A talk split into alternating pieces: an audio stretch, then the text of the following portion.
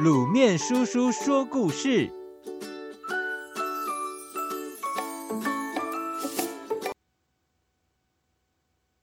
救命七步诗。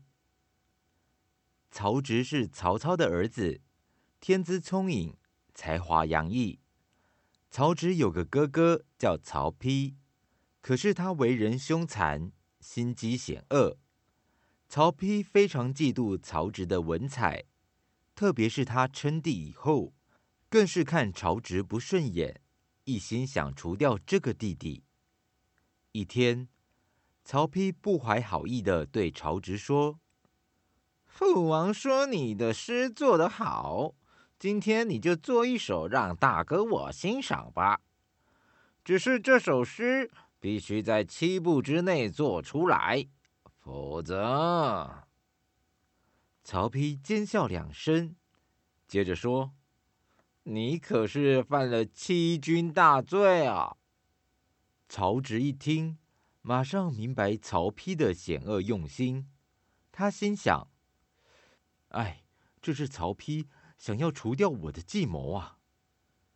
不禁心头一酸，悲从中来。七步之内要做首诗出来，真的很为难。该吟些什么好呢？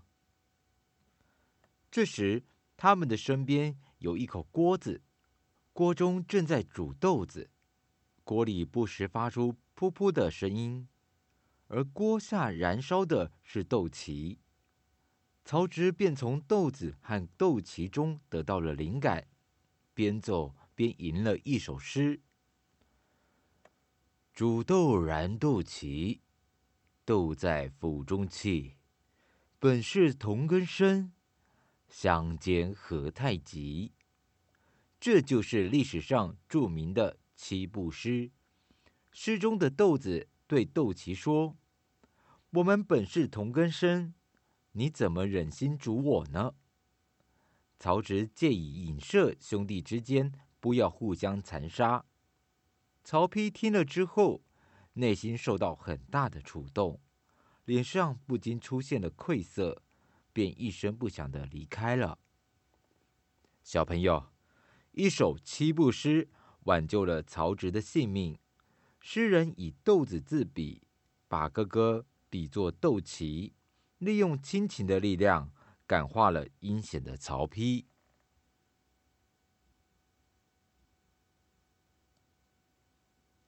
蜜中熟史。有一年的梅子成熟季节，东吴皇帝孙亮来到梅园，他尝了几口梅子，觉得味道不错，但如果能再加一点蜂蜜来腌制一下更好。一想到这里，他便赶紧命太监去取一坛蜂蜜来。蜂蜜取来后，太监打开坛盖一看。里面竟然有几粒老鼠屎！孙亮顿时勃然大怒，他厉声喊道：“这东西是谁放的？”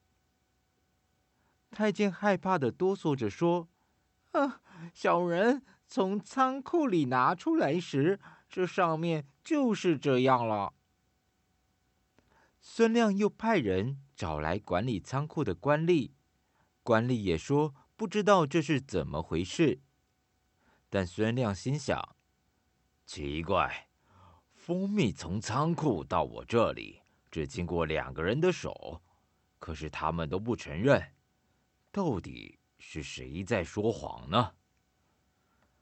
突然，他想到了一个主意，他叫来一个侍从，要他拨开老鼠屎。孙亮走上前一看。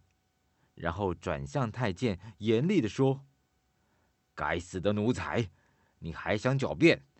这分明是你做的好事。”太监发抖地说：“小小人冤枉，小人冤枉啊！”孙亮对大家说：“你们看，老鼠屎如果早就在藤里，里里里外应该都是湿的。”但是现在老鼠屎里面却是干的，表示他们是刚刚才被放进去的。事实摆在眼前，太监不得不承认他偷放老鼠屎在蜂蜜里，然后嫁祸于官吏的事实。小朋友，坏人做坏事必然会留下破绽。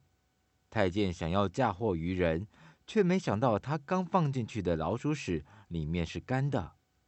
孙亮的智慧就在于紧紧抓住太监作案的破绽，才使事情能够真相大白。